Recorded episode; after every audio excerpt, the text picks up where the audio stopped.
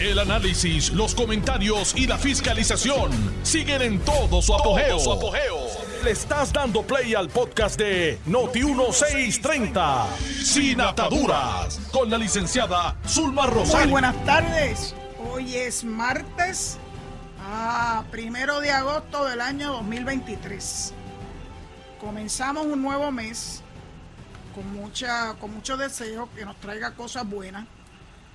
Eh, no es fácil que nos traiga cosas buenas, ¿verdad? Pues porque siempre hay algo que mortifica a ciertas personas y eso pues quieren mortificarnos a nosotros.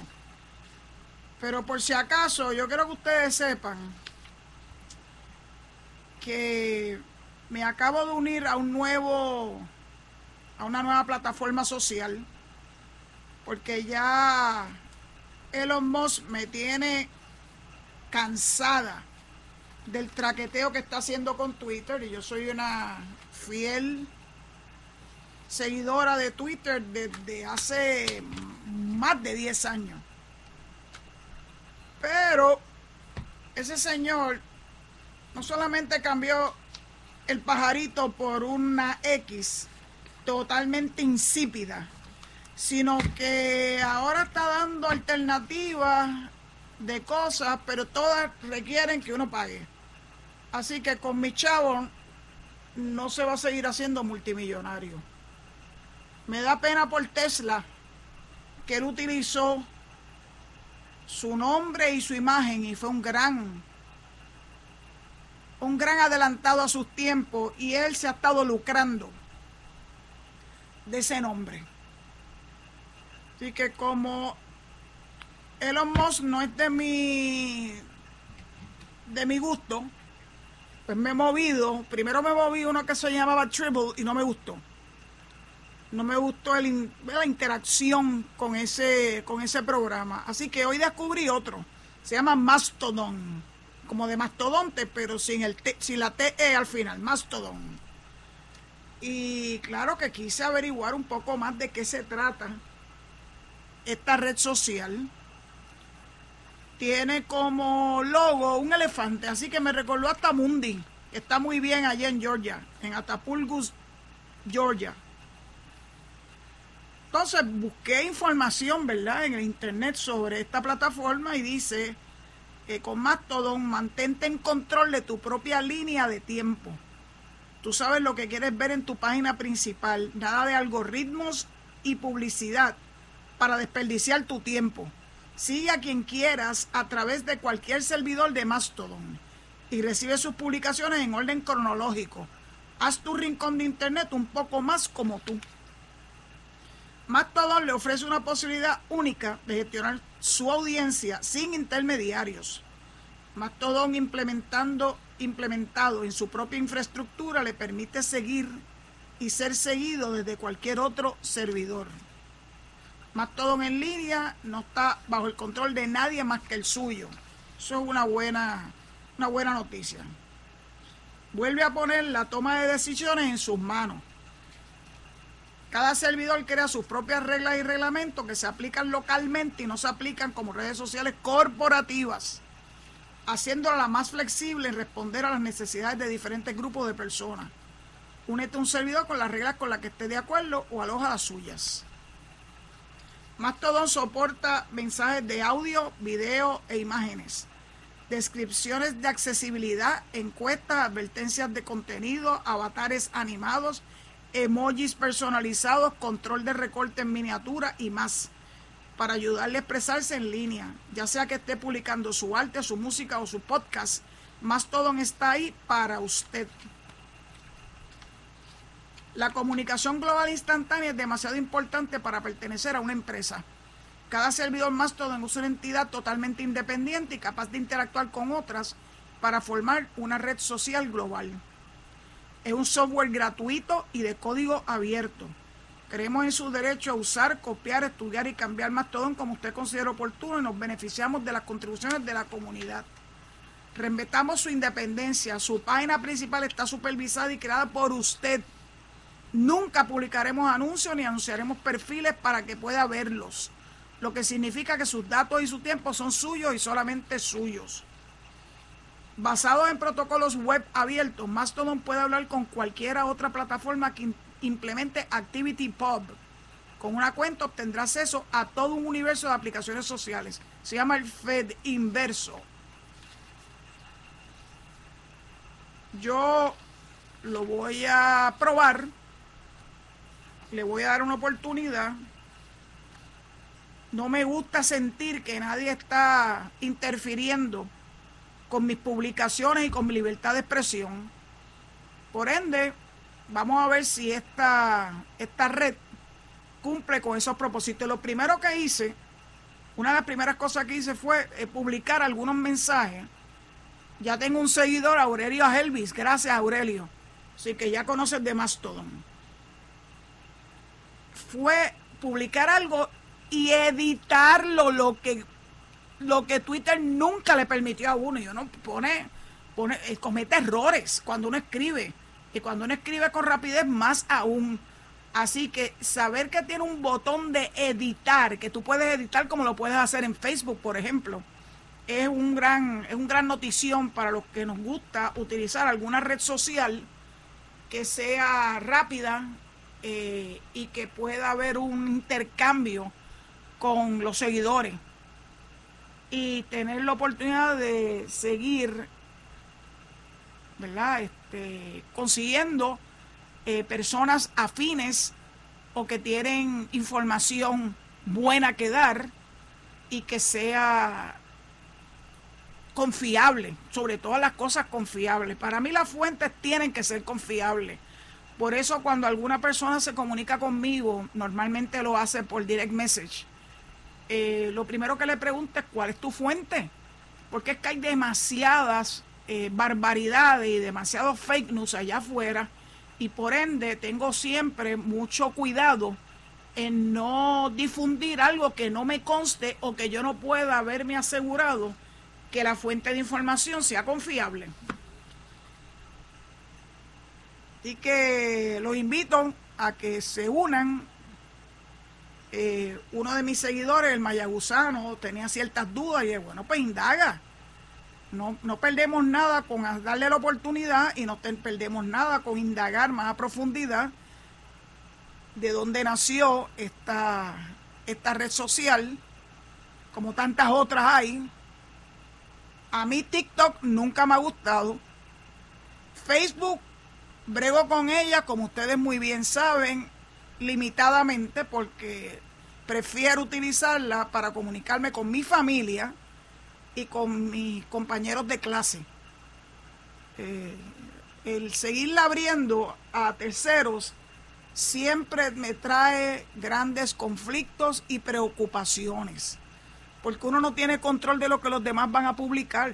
Y como ya una vez tú le das la autorización a seguirte, lo que esa persona publique, esté uno de acuerdo o no, va a salir, va a salir y va a haber un vínculo con el nombre de uno. Por eso es que le tengo poquito de resquemor a Facebook. Publico muy poco en esa red social, cada día publico menos, pero ahora voy a publicar menísimo en Twitter porque no le voy a dar el gustazo a Elon Musk de seguir interfiriendo con mi libertad de expresión, aunque la razón que él dio para comprar, pues claro que tiene chavo en el bolsillo, compra lo que le da la gana, ¿verdad? Eh, las razones que él daba para comprar a Twitter era para hacerla más flexible, que no hubiera tanta intervención, de la empresa matriz, etcétera, etcétera. Pero con el paso del tiempo nos hemos dado cuenta que es todo lo contrario. Elon Musk no ha cumplido su palabra y por ende, bye bye piojito en cuanto a mi conciencia. Voy a dejar por un rato abierta mi cuenta de Twitter hasta tanto aquellos de ustedes que me, que me siguen, eh, si así lo desean, le den una oportunidad a Mastodon, eh, abran su propio perfil y síganme. En Mastodon yo soy arroba sin ataduras. Miren qué fácil. Así que ya no tengo que utilizar eh, mi handle de desde el paraíso 2, aunque no lo voy a perder tampoco. Porque todos ustedes saben que yo vivo en el paraíso. Así que dicho eso, pues los convido, no tengo ninguna hacha que amolar con esta gente. Es una red social gratuita. Aquí no hay dinero de por medio. Aquí no, aquí no me están monetizando por yo darle una oportunidad, porque el día que yo vea que esa red no sirve sus propósitos o mis propósitos, pues miren, bye bye piojitos, tan fácil como eso. Así que pronto eh, voy a desaparecer de Twitter. No me echen de menos. Sepan que los estoy invitando a que se unan a esta otra red social para que mantengamos nuestra comunicación. De hecho, una de las personas que me sigue y que yo le tengo un aprecio enorme es eh, Grace La Monita. Ella fue la primera que dijo que qué porquería de logo nuevo era esa X que se había inventado Elon Musk. Y pues la verdad es que solamente en la mente febril de ese señor se le ocurre esta etapa de la vida el cambiar el logotipo que identifica eh, un producto. Pero como él no fue el que se lo inventó, presumo que hay algo de ego de por medio.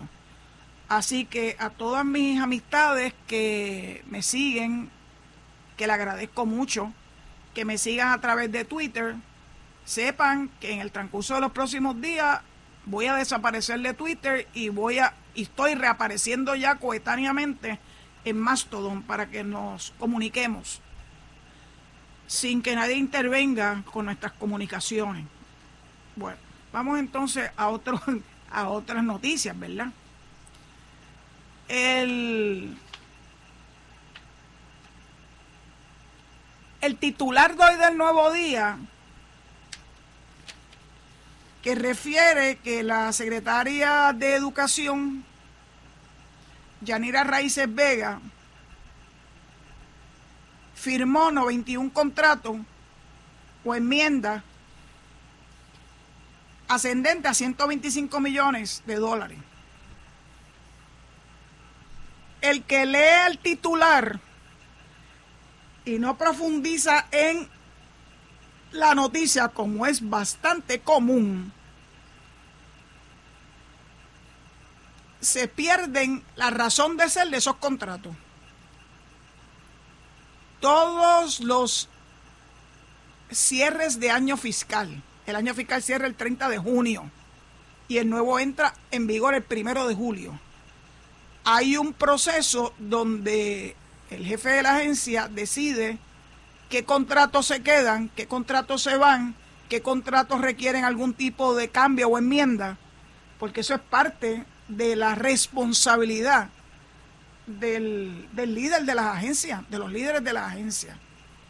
Así que la doctora Yanira Raíces Vega no hizo nada cuestionable al darle continuidad a los trabajos que ya habían comenzado o algunos que tienen que comenzar ahora antes del nuevo curso escolar que entra en vigor en la segunda semana de agosto y ya estamos en ese primer día de agosto.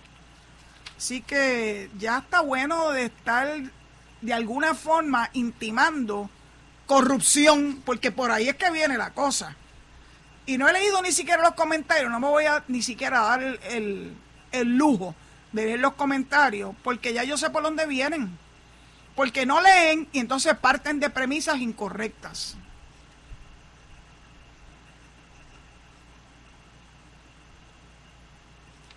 El artículo comienza así, es de David Cordero, del Nuevo Día. Desde que Yanira Raíces Vega tomó la rienda del Departamento de Educación como secretaria designada a principios de julio, la agencia le ha comprometido al menos 125.3 millones en 91 contratos o enmiendas en servicios de consultoría, seguridad y trabajos de reconstrucción y reparación de escuelas. Trabajos de reconstrucción y reparación de escuelas. Eso no es lo que anda todo el mundo gritando por ahí exigiendo. Y entonces cuando tú firmas el contrato que permite que eso lo haga, ustedes no pensarán que la secretaria de Educación va a ir a donde se necesita reconstruir una escuela y ella misma va a hacer ese proceso de reconstrucción físicamente. Pero algunas personas yo creo que piensan que eso es así, que uno se pone un mameluco y, y busca hacer una mezcla de cemento, arena y piedra, y con eso y una flota eh, hace el trabajo de construcción desde los cimientos. Como hay gente que tiene esa mente tan febril, pues no me, no me estaría raro que eso pudiera pasar por la mente de alguno. Al ser cuestionada sobre el monto de las contrataciones a un mes de asumir, o sea, es que como que lo hizo muy rápido, señores, hizo lo que tenía que hacer. Raíces Vega argumentó que responden principalmente a servicios dirigidos a garantizar la continuidad de los trabajos de cara al inicio del nuevo año escolar el 16 de agosto. Son muchos los contratos que se manejan, pero muchos son de continuidad. Se firmó para que no, no se cayeran los servicios. Muchos de esos contratos ya estaban y ya el exsecretario Eliezer Ramos Párez había comenzado. Lo que me piden es un visto bueno. Del total aproximado de 125 millones, la partida mayor recae sobre dos contratos con la compañía Genesis Security Services, que totalizan 69.2 millones para los servicios de seguridad en los planteles escolares. ¿Por qué las escuelas necesitan un servicio de seguridad? Ustedes saben una cosa que se llama vandalismo. Ustedes saben que eso ocurre con demasiada frecuencia en nuestras escuelas. Lastimosamente, la red de de las comunidades se cayeron con las escuelas de la comunidad. Después que la dieron, dieron esa, esa excelente alternativa, la dejaron caer. Así que volvimos a lo mismo. Las escuelas se tienen que proteger ellas mismas.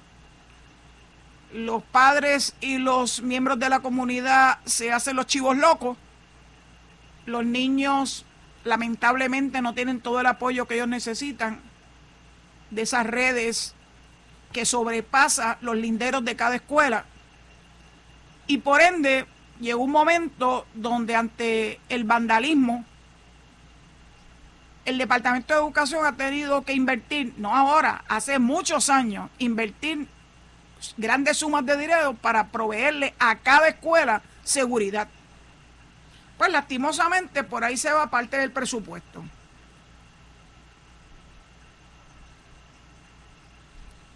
Continúa el artículo. La mayoría de los acuerdos firmados y registrados en el portal digital de la Oficina del Contralor, que eso es un requisito de ley. Si Moreno me traiciona, tiene 10 días para inscribirlos ante la Oficina de la Contralor estos contratos están, en la mayoría de ellos, relacionados con los ofrecimientos de educación especial, que es sumamente importante. En este renglón, 42 contratos o sus enmiendas entre el 10 de julio y el 28 de julio que representan 110.3 millones. Educación especial. Se recuerdan que hay un caso todavía muy vivo eh, sobre que el Departamento de Educación no pudo por muchos años cumplir con darle los servicios necesarios para la población de niños de educación especial. Eh, perdónenme, que pues se me olvidó apagar, apagar el teléfono. Le pido excusa. Rosalidia Vélez se llama ese caso. Y mm, recién me enteré que el exsecretario L.C. Ramos, que es abogado y que trabaja en el Departamento de Justicia, tenía a su cargo la representación del departamento en ese caso. Pero será posible, Dios mío. Y regresó al Departamento de Justicia, así que Eliezer va a estar muy feliz de que la doctora Raíces haya, le, le, haya dado continuidad a esos servicios de educación especial y haya firmado los contratos necesarios para que los mismos servicios no se vayan a ver afectados. El segundo bloque de mayor contratación es el de construcción y reparación de estructuras en escuelas, con 14 acuerdos dentro del mismo periodo que suman cerca de 17 millones. En la lista de contratos le sigue el bloque de servicios profesionales, con 13 acuerdos que totalizan más de 2.7 millones e incluyen servicios legales, administrativos y de auditoría, así como de arquitectura y diseño. Sí, porque para hacer las escuelas nuevas o las reparaciones se requiere de esto. También hay cinco contratos de consultoría administrativa legal y sobre procesamiento de datos. Sí, más vale que tengan al día lo relativo a los procesamientos de datos. Si no, se cae y entonces se le cae el sistema completo. Hay cinco contratos relacionados con trabajo en sistemas de información que suman más de 12.8 millones de dólares. Por si acaso, el subsecretario de Administración, mi amigo Jesús González, ex secretario del Departamento de Corrección y Rehabilitación, sostuvo que la mayoría de las contrataciones en la ENSI ocurren precisamente en julio, mes en el que entra en vigor el presupuesto del nuevo año fiscal estatal y que sirve de antesala al periodo de inicio de clase. También destacó que la planificación de esos acuerdos contractuales comienzan antes, aunque se concretan en julio. Si tú ves un contrato, por ejemplo, que se firmó a mediados de julio, esa contratación para ella hay un expediente que le va que te va a enseñar que la misma comenzó en junio como poco. En cuanto a la pertinencia de los contratos y el manejo responsable de los fondos, el funcionario argumentó que los acuerdos que exceden los 10 millones, los 10 millones pasan por la revisión de la Junta de Control Fiscal antes de ser aprobados, por lo que hay múltiples filtros. Aquí hay un sinnúmero de personas firmando para justificar esa contratación. En declaraciones escritas, la Junta de Control Fiscal confirmó su aval a los dos contratos con la empresa Genesis Security de casi 51 millones y 18.2 millones, que son los únicos dos que superan el umbral de los 10 millones. La Junta aprobó los contratos conforme a su política de revisión de contratos, que exige que los contratos promuevan la competencia en el mercado en que están en cumplimiento con el plan fiscal y los presupuestos certificados correspondientes. Raíces Vega, en tanto, indicó que ha sido muy poca la contratación relacionada con su equipo de trabajo. No es porque no lo voy a hacer, es porque estoy muy concentrada ahora en estar en la calle para el inicio de clase, viendo infraestructura, hablando con los directores, el equipo más interno de las escuelas. Tengo planes, muchos planes, y los voy a dejar saber. Uno quisiera que la prensa reconozca que el dirigir una agencia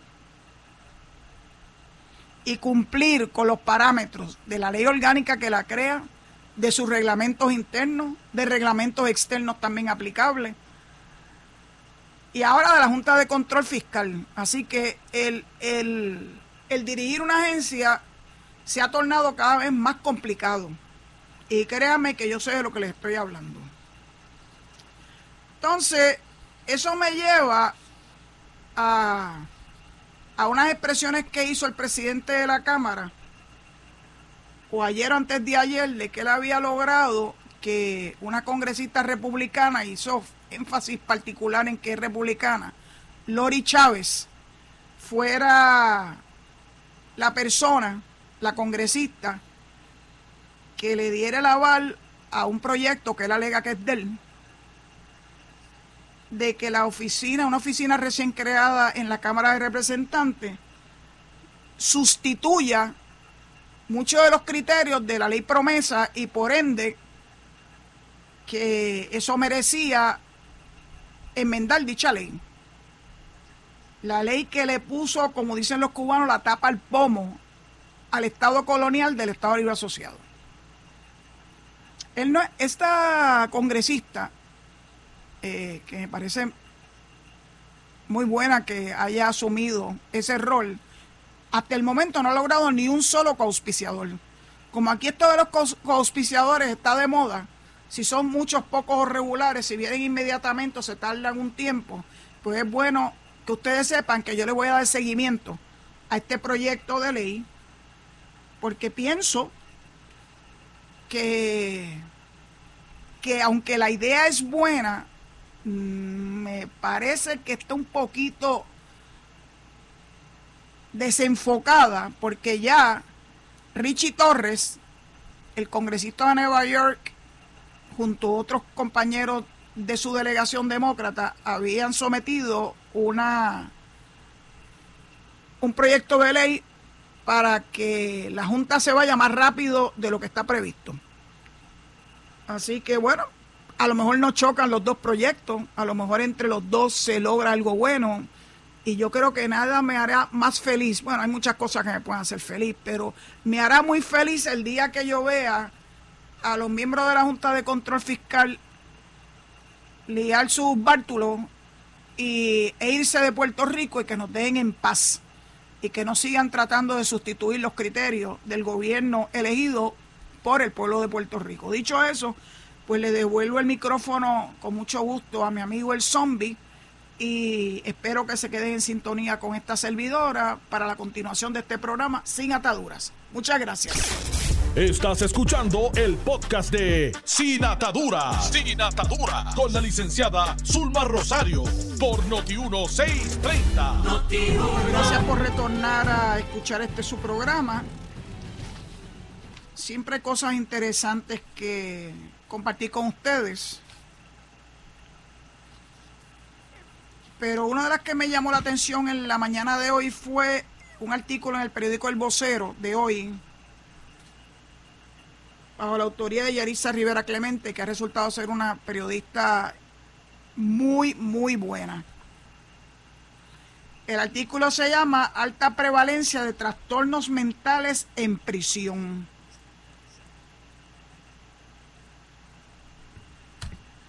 Entonces hay unos datos eh, que se incluyen en este artículo que dice que hay 6.895 confinados 6.526 en cárceles estatales y 369 en cárceles rentadas al gobierno federal. Cárceles rentadas al gobierno federal. En el artículo no se especifica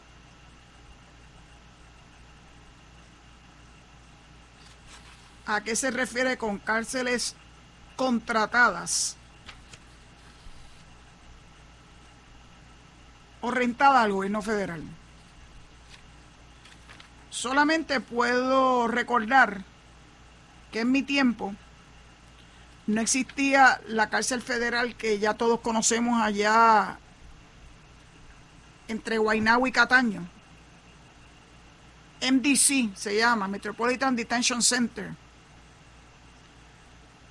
Porque como no existía, las cárceles del sistema correccional de Puerto Rico, eh, bajo contrato con el eh, Federal Bureau of Prisons, alojaba a un número de confinados que estaban en espera de juicio o tenían algún trámite pendiente en Puerto Rico antes de que fueran llevados a una cárcel federal fuera de Puerto Rico, en los Estados Unidos naturalmente.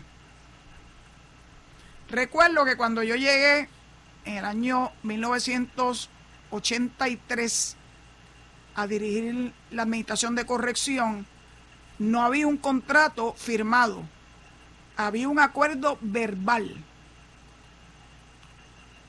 Porque eso estaba en trámites precisamente cuando yo llegué. Pero ocurrió un incidente que quiero compartir con ustedes eh, porque marcó mi experiencia en el sistema. Teníamos varios confinados de muy difícil manejo. Uno de ellos, el muy conocido, que todavía está confinado, entiendo que en Ponce, Tomás Trampa. Estaba Tomás Trampa, eh, fue en un, en vez de un guaguazo, que es un término muy común en el sistema correccional, fue, pues hubo que mandarlo naturalmente en avión a varias instituciones federales, siendo la última de la que yo tuve conocimiento, una institución bien lejos a que había que tomar un avión y hacer un transfer a otro avión y luego finalmente montarnos en un avión pequeñito de esos de, de aproximadamente 10 o 12 pasajeros. En Marion, Illinois. Esa era la cárcel federal de más alta seguridad. La de más alta seguridad. Y ocurrió que a Tomás Trampa se le ocurrió la idea de empezar una huelga de hambre y no permitir ningún tipo de alimentación porque él no quería quedarse en esa cárcel, claro. Esa cárcel era de la más máxima seguridad. Tomás Trampa se escapó de todas las cárceles en las que estuvo en Puerto Rico antes de terminar en Marion, Illinois.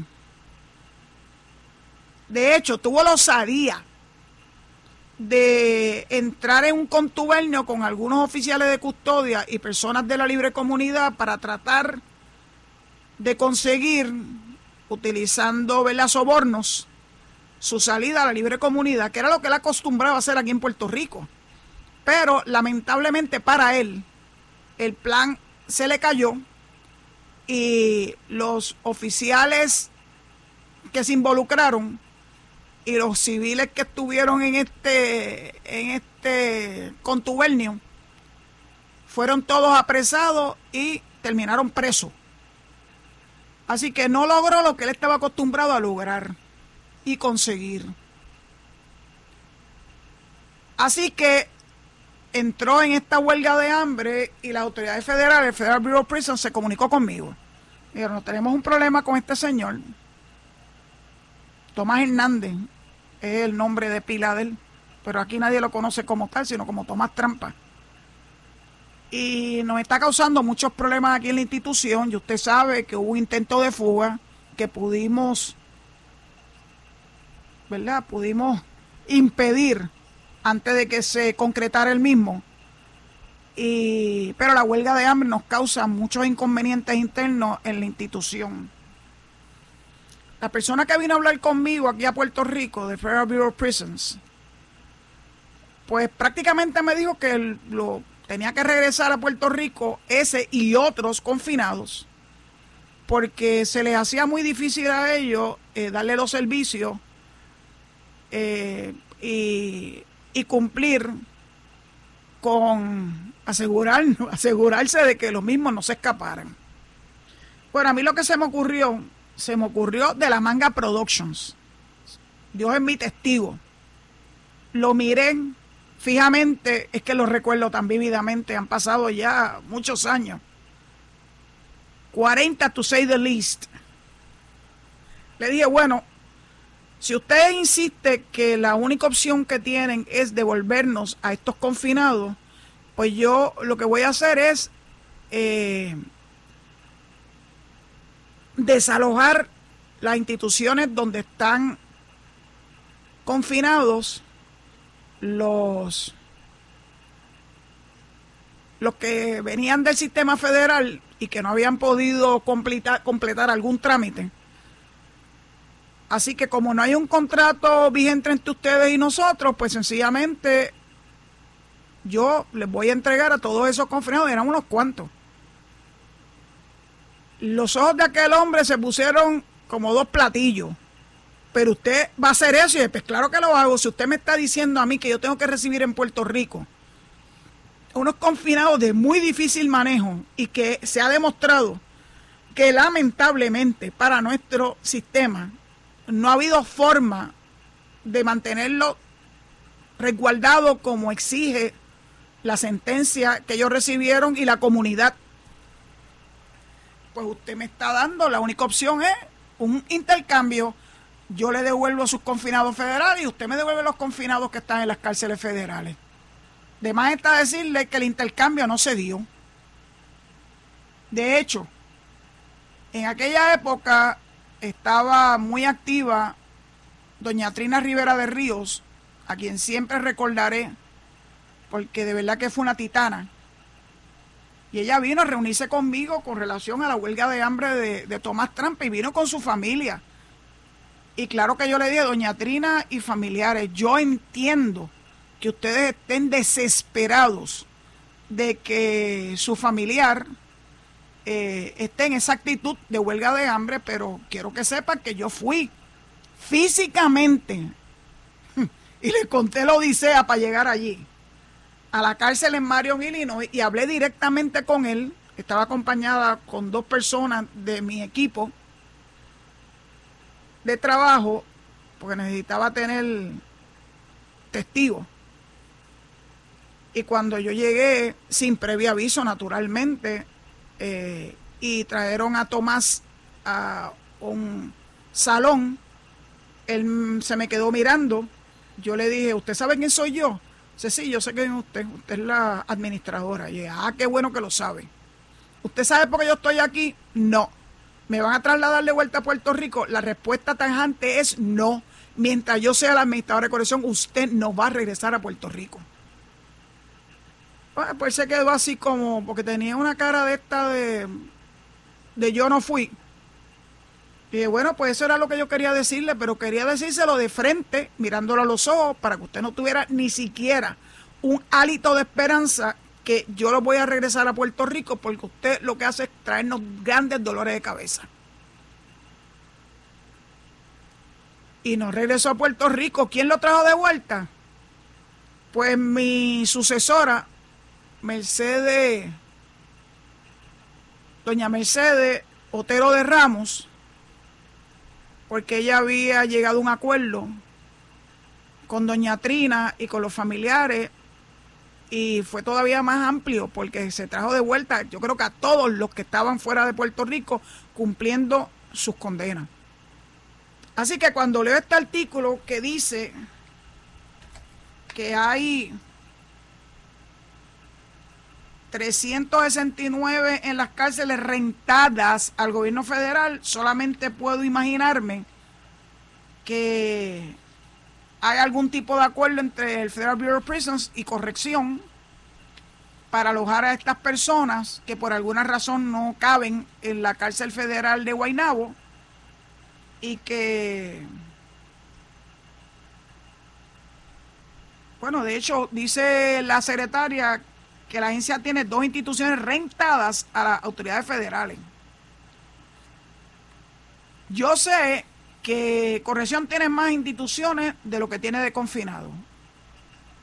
Así como ha bajado la, la población en Puerto Rico, así mismo ha bajado la población en las instituciones penales de Puerto Rico. Ya son bastante menos el número de cárceles eh, bajo la administración del Departamento de Corrección y Rehabilitación. Así que no me sorprende que hayan dos instituciones, como identifica ella, que se la están alquilando al Federal Bureau of Prisons para aquellos que, que por alguna razón no pueden, no pueden mantener en MDC en Guaynabo. Este artículo está bien interesante porque habla de que las condiciones de salud mental dentro de la población correccional en Puerto Rico es elevada, predominando los trastornos por uso de sustancias controladas, además de traumas, esquizofrenia, ansiedad y depresión. Enfermedades que se pueden dar todas a la misma vez en algunos confinados. Eh, la secretaria dice que la patología que arrastran los reos, el protocolo por el que se rige la agencia y los planes futuros para ampliar los servicios de esta población, tiene que tomar en consideración, ¿verdad?, este número tan alto de confinados con eh, enfermedades, enfermedades de salud mental. De 10.792 situaciones desde enero en que el departamento ha tenido que ofrecer tratamiento por diversas causas, 5.347 por uso de sustancias controladas, 10.039 por sueño y por trauma y estrés, 1.014 por ansiedad, 767 por depresión, otros por problemas de personalidad, 668 por conductas disruptivas y 151 por espectro de esquizofrenia. ¿Por qué no me extraña? La salud mental en la libre comunidad está bien malita, así que imagínense la de esos que se dedicaron a llevar a cabo actividades criminales, aún a sabienda de que las mismas podían conllevar encarcelación en el mejor de los casos o muerte en el peor de los casos. Quiero que sepa que algunos de estos confinados se sienten más a gusto en una institución penal que afuera en la calle, porque afuera en la calle los están velando por deudas de droga o por que lo han identificado como una persona eh, que ha tirado al medio a otros, o sea, que tienen múltiples razones para preferir quedarse en una institución penal. Además, como consecuencia del caso Morales Feliciano, se requiere que el departamento le dé servicios de salud física y mental a toda la población. Servicios de salud de la mejor, de lo mejor que hay en el sistema en Puerto Rico. Buenos doctores, buenas enfermeras y profesionales de la salud. Yo llegué a formar parte del primer eh, junte Correctional Health Services Corporation para brindarle a la población servicios de salud física y mental, como naturalmente requiere la constitución.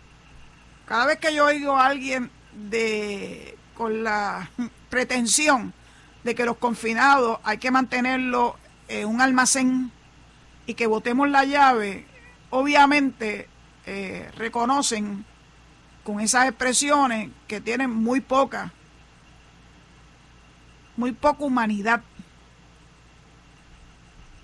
Los confinados son los únicos, únicos ciudadanos porque no dejan de ser ciudadanos, que dependen exclusivamente y en 100% del gobierno.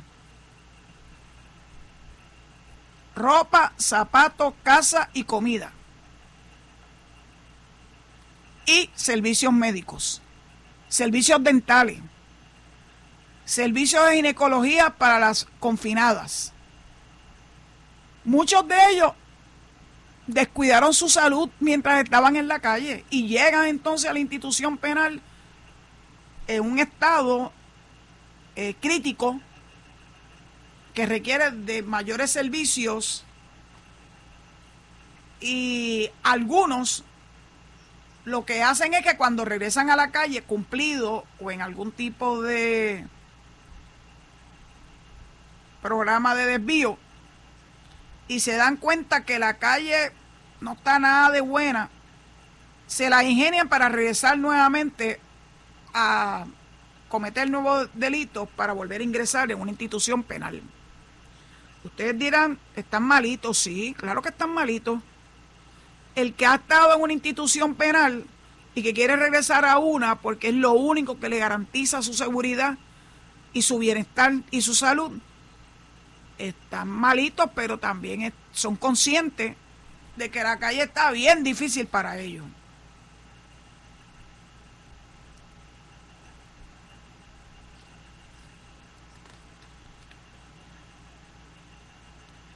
Para los que tienen problemas de sustancias controladas tienen que pasar por un detox. Como dice este artículo, de la mano de un equipo multidisciplinario. Y dice la secretaria que esa situación de retirada, withdrawal, alcoholismo de droga, hace todas estas situaciones en términos de salud mental puedan incrementarse. Esa cifra de 5.347 confinados con trastornos relacionados con sustancias puede parecer alta, pero es el movimiento constante de la población correccional. Es un reflejo de lo que tenemos en la comunidad y en muchas ocasiones hasta la familia ignora que la persona consumía sustancias. El departamento se ríe por el caso Morales Feliciano, que le he mencionado ese caso en infinidad de oportunidades que ordena la atención en servicios de salud, tanto física como mental y dental, de todo convicto o imputado de delito ingresado por orden del tribunal a una cárcel. La agencia cuenta con 30 trabajadores sociales, 25 psicólogos, 21 técnicos psicosociales o técnicos psiquiátricos y 8 psiquiatras quienes se encargan de hacer las evaluaciones correspondientes y brindar el tratamiento a los confinados. El departamento tiene la obligación, y eso es por orden del Tribunal Federal, de completar dentro de los primeros siete días que esa persona esté en una institución un proceso de evaluación médica que incluye salud mental. Se le realizan distintas pruebas como laboratorio y rayos X. Y aquellos que tienen eh, delitos relacionados con asesinato o delitos de naturaleza sexual, el departamento tiene el deber de realizar una evaluación psicológica y ofrecer servicios de terapia, ya sea grupal o individual, labor que realizan psicólogos contratados. Eh, la agencia también cuenta con un protocolo para cumplir con los casos donde media una orden judicial para evaluar si el confinado es procesable o no, si éste entiende o no el proceso judicial que enfrenta en su contra. La evaluación en este caso está a cargo del psiquiatra del Estado. Y entonces la pregunta de los 64 mil chavitos. ¿Deben estar en una institución correccional personas con diagnóstico de trastornos mentales? La respuesta. El Estado de Derecho en Puerto Rico establece que toda persona que sea acusada de un delito que no pueda pagar su fianza será ingresada a prisión y toda persona que sea convicta de un delito. Una de las alternativas a cumplir esa pena puede ser la de prisión. Yo no puedo tener encarcelado a nadie de salud mental meramente porque es un paciente de salud mental, dice la secretaria. Probablemente en otros países esas personas en algún momento dado se han llevado a una prisión, pero en nuestro Estado de Derecho eso está prohibido. En los casos donde una persona confinada se encuentra inimputable de delito, que jamás comprenderá el proceso legal por el cual está siendo procesado, se ordena el egreso del sistema correccional y se ubica en un hospital de psiquiatría forense. Nosotros no somos un hospital psiquiátrico.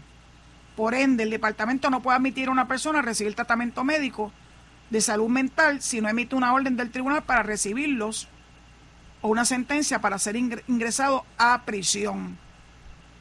En planes está del gobierno desarrollar un hospital para pacientes de salud mental enfocado en la fase de tratamiento con servicio 24/7, así como otra institución correccional dirigida ofrecer servicios de tratamiento para pacientes con adicciones. Este artículo es una joya. Y para los que quieran saber cómo se bate el cobre en el sistema correccional, ese artículo del vocero del día de hoy a la página 3 es una buena forma para comenzar a entender lo complicado que es el sistema correccional. Ustedes perdonen que yo le haya dedicado tanto tiempo a este tema, pero es un tema que está muy cercano a mi corazón. Porque cuando la gente me pregunta qué es eso de que yo a los 29 años me tiré la maroma a dirigir el sistema correccional en Puerto Rico, les dije que primero que era una gran responsabilidad y que yo habría de cubrir, cumplirla to the best of my abilities y modestia aparte lo hice. El despedirme por cambio de gobierno en enero de 1985 fue muy duro para mí porque entendía que se estaban haciendo grandes pasos de avance en el sistema y que me hubiese gustado ver el resultado de esos, ¿verdad? De esos procesos que comenzaron estando yo como administradora de corrección. Yo sé que yo tengo entre mis oyentes personas que son del sistema correccional y saben que lo que yo les estoy contando es enteramente correcto y cierto. Salvo aquella llamada que yo les conté los otros días de la pariente de un confinado eh, muy conocido, porque era abogado, no sé si está vivo. Que me llamó el día primero de enero para burlarse y decir que qué bueno que ya yo había salido del sistema y era yo quien le estaba contestando la llamada. Yo le dije, usted familia Charcacho, ¿verdad? Y colgó el teléfono más rápido que ligero. Yo tengo muchas, muchas experiencias y vivencias en mis años, primero como subadministradora y luego como administradora en propiedad, en el sistema correccional. Tal vez lo que más yo atesoro fue lo que ocurrió muchos años después, en el año 1997, cuando por instrucciones del juez Juan Pérez Jiménez, que Dios lo tenga en la y que era el juez que presidía el caso Morales Feliciano, se llegó a un acuerdo de colaboración muy estrecha con la Universidad de Puerto Rico bajo el liderato del doctor Norman Maldonado y con la asistencia de Antonio García Padilla, que era el rector, el decano de la Escuela de Derecho de la YUPI, cuando pudimos crear lo que se llama o se denominó el Instituto de Corrección y Rehabilitación de la Universidad de Puerto Rico, bajo Filius. A través de, ese, de esos cursos se le dieron clases por aproximadamente dos años, tal vez un poco más. Se empezó con los empleados del sistema correccional para que ellos pudieran entender la importancia de su labor eh, como personas que dan ejemplo y que tienen que tratar a la población con respeto y garantizarle sus derechos constitucionales mientras están bajo la custodia del Estado. Yo creo que no hay una experiencia más que me llegara más profundamente en mi corazón que esa. Todavía me encuentro con algunos de los egresados de esos cursos, eran cursos muy largos, y se daban en instituciones de la Universidad de Puerto Rico, en Arecibo, en Aguadilla, en Río Piedras, en el Colegio de Mayagüez. Que era una forma de ellos también poder entrar a una universidad y sentir el ambiente que se da en un recinto universitario. Así que esa experiencia yo la atesoro y creo que ya llegó el momento en que tengo que entregarle de vuelta el micrófono a mi amigo el zombie. En efecto, y dicho eso, pues les recuerdo que vienen por ahí Enrique Quique Cruz y Luis Enrique Falú y la programación de Noti1 en la noche y que se deben quedar en sintonía con nosotros. Y mañana, importante que les digan, no voy a estar eh, a cargo del programa. He pedido y he conseguido que el representante José Aponte me sustituya porque tengo una cita muy importante que no puedo que no puedo perder. Así que le agradezco tanto a Noti1 como al representante José Aponte Hernández que me den esa oportunidad de yo poder cumplir con mi cita eh, en el día de mañana. Así que nos estaremos escuchando el jueves, si Dios lo permite, cuando recibo llamadas, no, el miércoles, perdón, el miércoles. Eh, por este mismo medio. Será hasta entonces que Dios lo proteja y pórtense bien, por favor. Esto fue el podcast de Noti1630, sin ataduras, con la licenciada Zulma Rosario. Dale play a tu podcast favorito a través de Apple Podcasts, Spotify, Google Podcasts, Stitcher y notiuno.com.